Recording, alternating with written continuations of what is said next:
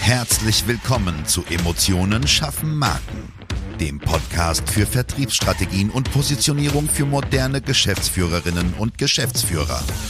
Hier beschäftigen wir uns mit modernen Strategien und Umsetzungstipps für erfolgreiche Unternehmen, die den Unterschied machen und zeigen wollen. Gerade in komplexen und innovativen Leistungsfeldern zeigen wir dir, wie du dich mit deinem Unternehmen von der Masse abhebst und wissenschaftlich fundierte Erfolge feiern kannst. Und jetzt wünschen wir dir viel Spaß mit dieser Episode und deinem Gastgeber, Jonas Zeiser. Und auch von mir ein herzliches Hallo, hier ist wieder dein Jonas Zeiser, heute mit einem wunderbaren Interviewgast, nämlich der lieben Ilona Vogel, mit dem Thema der Einfluss einer gut geführten Konfliktkultur auf den Unternehmenserfolg. Liebe Ilona, du bist Spezialistin für Konfliktmanagement in Städten, Kommunen und KMUs, aber stell dich doch gerne einmal kurz selber vor, wer du bist und was du machst und was du für Unternehmen tust. Hallo Jonas, vielen Dank für deine Einladung. Ja, ich bin die Lona Vogel. Früher war ich Ordnungsamtsleiterin und wenn bei mir die Türe aufging, dann hat mich in der Regel jemand angebrüllt und ich wusste im ersten Augenblick nicht, worum es geht. Ähm, den Momenten habe ich gemerkt, okay, du bist gut ausgebildet, aber wie du mit schwierigen Menschen oder für mich schwierigen Menschen umgehst oder mit diesem Konflikt jetzt umgehst, das war immer eine Herausforderung für mich. Deswegen ging meine berufliche Weiterbildung genau in diese Richtung und heute unterstütze ich Menschen und Teams dabei, äh, Konflikten vorzubeugen, Konflikte zu lösen, Führungskräften so zu führen, dass es möglichst konfliktfrei abläuft. Das mache ich für Städte, Kommunen, Behörden, aber auch für KMUs, für den kleinen Metzger um die Ecke, die Zahnärztin und schnell wachsende Firmen, denn das sind die Firmen, die in der Regel den Fokus auf Wachstum haben und da braucht es manchmal die Momente, wo man hinschaut, wie kann ich Konflikte vermeiden und im Team gut wachsen. Vielen Dank.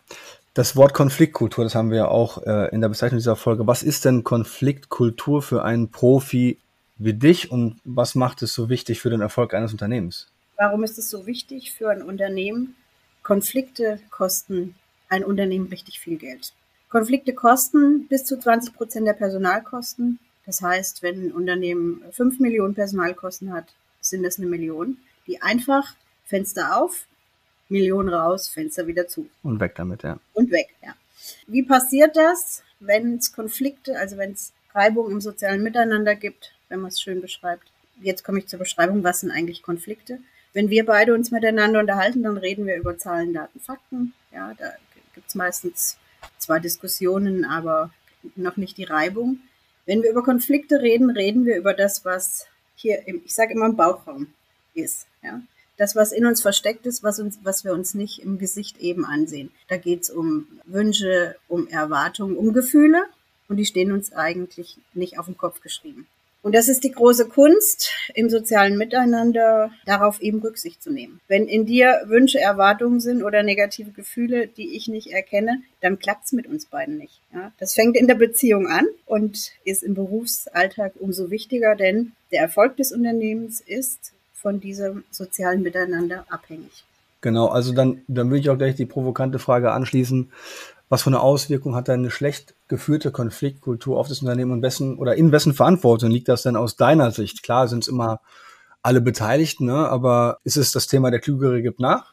Oder wie sieht das in der Praxis aus? Wenn du die Tür aufmachst in einem Unternehmen, wo du vielleicht anfängst zu arbeiten und dir schwappt schon so eine schlechte Stimmung entgegen. Das ist so die Auswirkung. Ja? Diese schlechte Stimmung und damit geht dann einher, dass du dann sagst, nein, hier möchte ich nicht arbeiten. Es ist ein schlechtes Betriebsklima. Das ist, die Motivation sinkt, die Arbeitsleistung sinkt. Irgendwann kommt Mobbing dazu, denn wenn es Konflikte gibt, dann sucht man sich Verbündete und dann geht ein Trupp gegen den anderen, nicht nur eine Person gegen die andere, sondern da bilden sich Trüppchen, man sucht sich Verbündete und ähm, das führt dann zu hohen Krankheitszahlen. Da kommen dann eben auch die, die, die Kosten her. Und wenn Mitarbeiter dann wirklich total ausfallen oder sogar gehen, das ist das Schlimmste, was man sich als Unternehmer heute äh, vorstellen kann, bei den geringen Möglichkeiten, wo wir Mitarbeiter herkriegen können. An wem liegt's? Da tragen irgendwie alle mit bei. Eine hohe Verantwortung liegt dann natürlich auch bei der Führungskraft. Und wenn ich komme und wir sind vielleicht im Gespräch, dann sagen viele der Mitarbeiter, ja, also ich, ich mache das ja nicht. Ja, wenn ich was habe mit meinem Kollegen, dann sage ich dem das immer direkt ins Gesicht. Hm, genau, also klar. Niemand macht es, ja. Also dieses schlechte Verhalten, sage ich jetzt einfach mal. Aber trotzdem ähm, ist es einfach so, dass man Konflikte nicht gerne anspricht. Ich sage ja immer, ich liebe Konflikte, wenn es nicht meine eigenen sind. Wenn es aber meine eigenen sind, dann schwitze ich schon auch manchmal unterm Arm, wenn ich jetzt irgendwo was ansprechen muss. Das ist einfach nicht leicht. Und deswegen ist es so wichtig, dort eine Kultur aufzubauen. Wie kann ich Konflikte gut ansprechen? Wie tut's vielleicht nicht so weh? Wie tut's mir nicht so weh? Und wie tut's dem Gegenüber auch nicht so weh? Und wir kommen gemeinsam gut in ein Fahrwasser, das ein gutes Arbeiten ermöglicht. Gibt es für dich so eine Worst-Case-Story, wo du wirklich gesehen hast, dass es ganz nachhaltig dem Unternehmenserfolg geschadet hat, sodass es schon wirklich kritisch geworden ist? Hast du so ein Beispiel zur Hand? Ich habe jetzt vor kurzem nicht nur ein KMU, sondern ein, ein großes Industrieunternehmen, die äh, genau merken, bei uns stimmt die Kommunikation nicht. Ne? Und die stimmt vielleicht noch in den kleinen Teams, aber an den Schnittstellen nicht. Und äh, dieses Unternehmen hat einen neuen Geschäftsführer, der auch merkt, okay, ich kann als Geschäftsführer hier zwar die Zahlen verbessern, aber irgendwo hat es eine Grenze.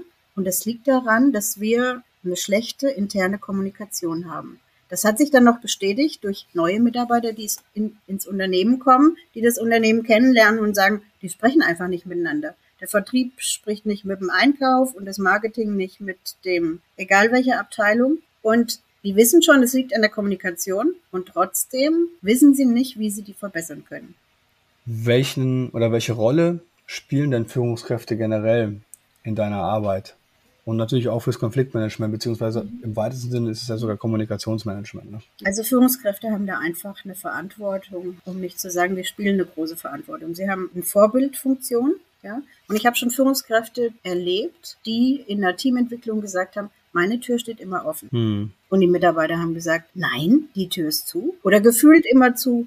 Manchmal ist es ein Machtverhalten. Manchmal ist es wirklich so, dass Mitarbeiter nicht sich willkommen fühlen, ja, dass sie sich nicht zur Führungskraft reintrauen, ähm, Angst haben und Führungskräfte müssen diese Kommunikationskultur einfach auch vorleben. Ja, und wenn die Führungskraft es nicht vorlebt, dann gelingt es auch im Team nicht.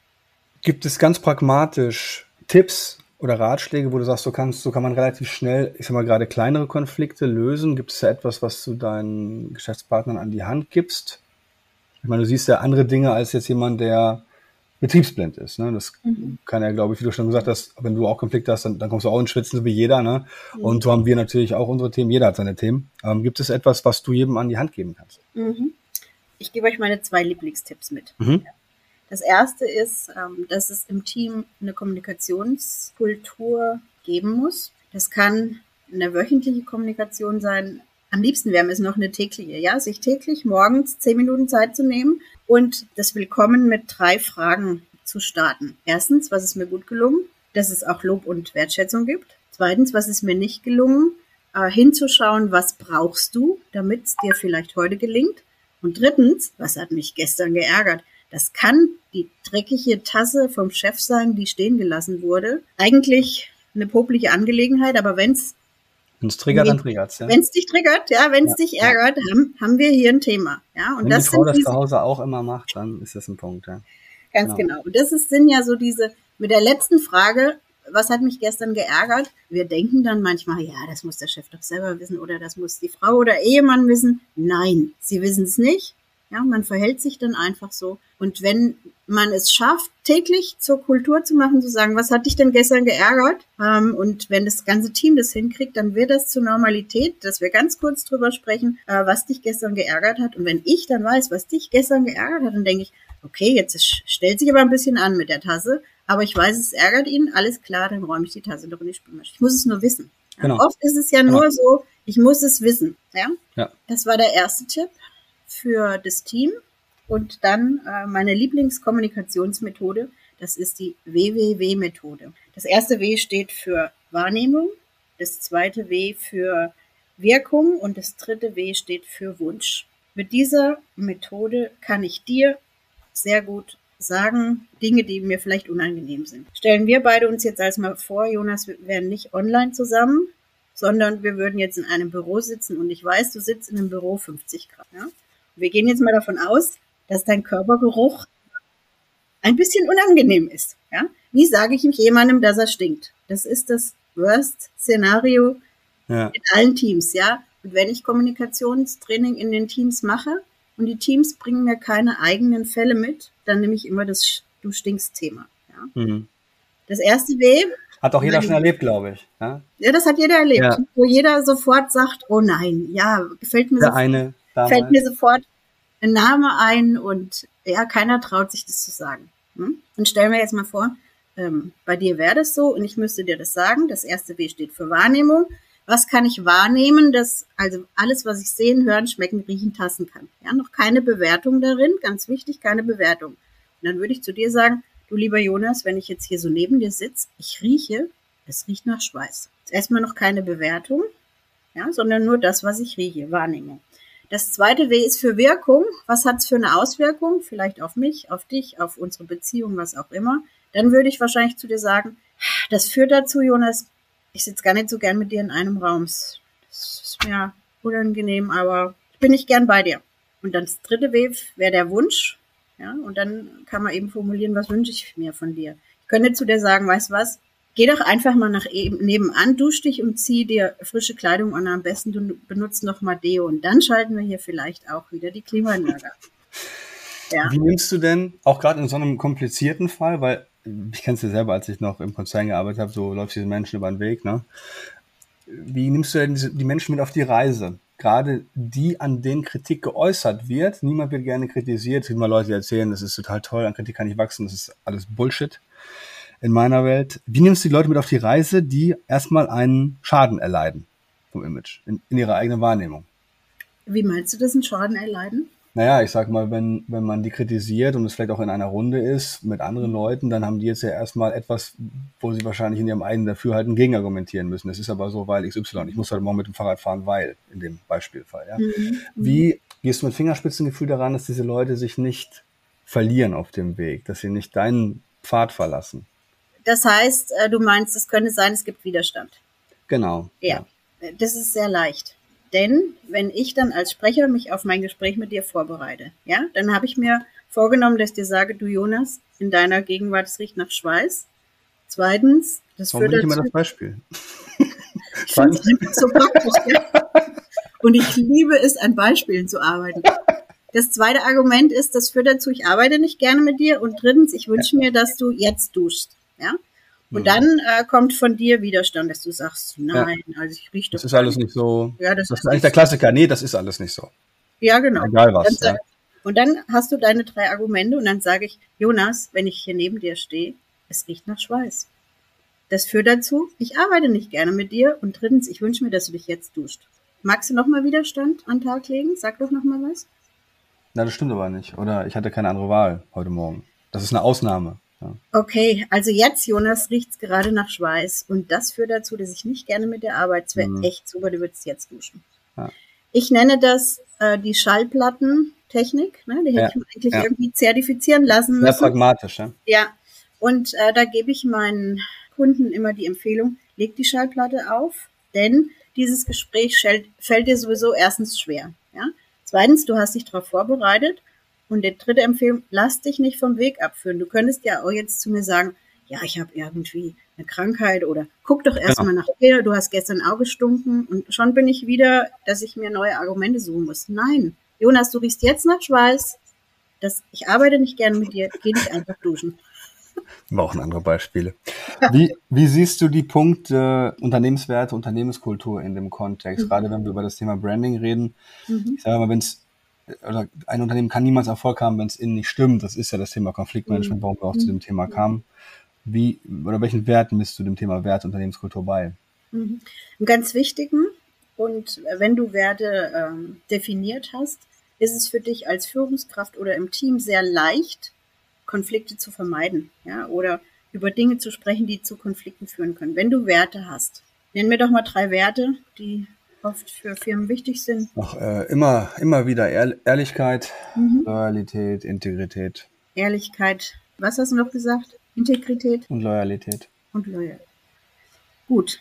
Nehmen wir an, wir haben diese drei Werte im Unternehmen. Wenn du im Team oder als Führungskraft bei dieser morgendlichen Besprechung oder bei dieser wöchentlichen Besprechung immer wieder die Werte hinhängst und sagst, Leute, wir haben die, die Werte Ehrlichkeit, Integrität, Loyalität. Was ist gestern gut gelungen, um diese Werte zu erreichen? Was ist nicht gut gelungen? Was hat dagegen verstoßen?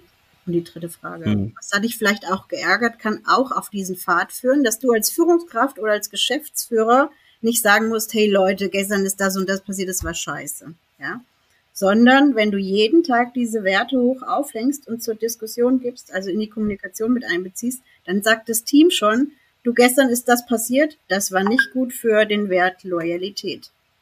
Das heißt, wenn du diese Werte täglich in die Kommunikation mit einbeziehst, lebt das Team das von automatisch und äh, Teammitglieder weisen Mitarbeiter darauf hin, das, was du gestern gemacht hast, war nicht, passt nicht in unsere Werte. Dann muss es der Chef nicht machen. Und deswegen sage ich immer, es macht das Leben leichter für, das, für den Unternehmer.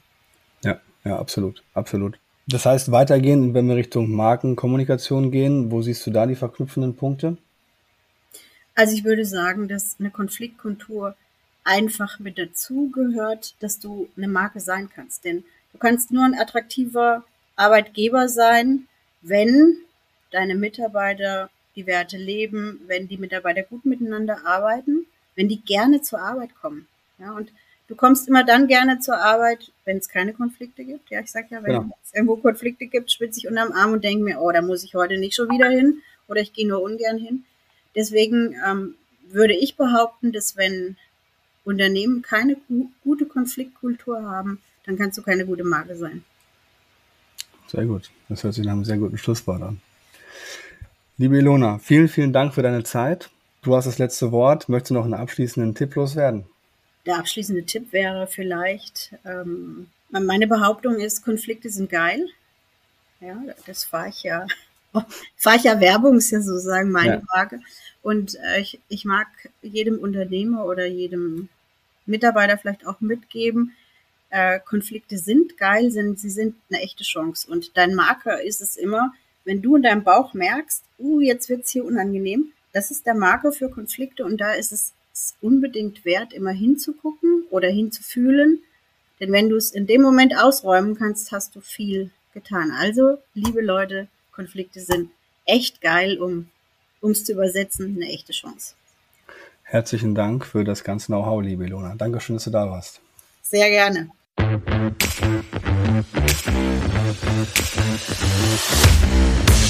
Schön, dass du diese Folge gehört hast und wir wünschen uns natürlich, dass du einige wichtige Impulse mitgenommen hast.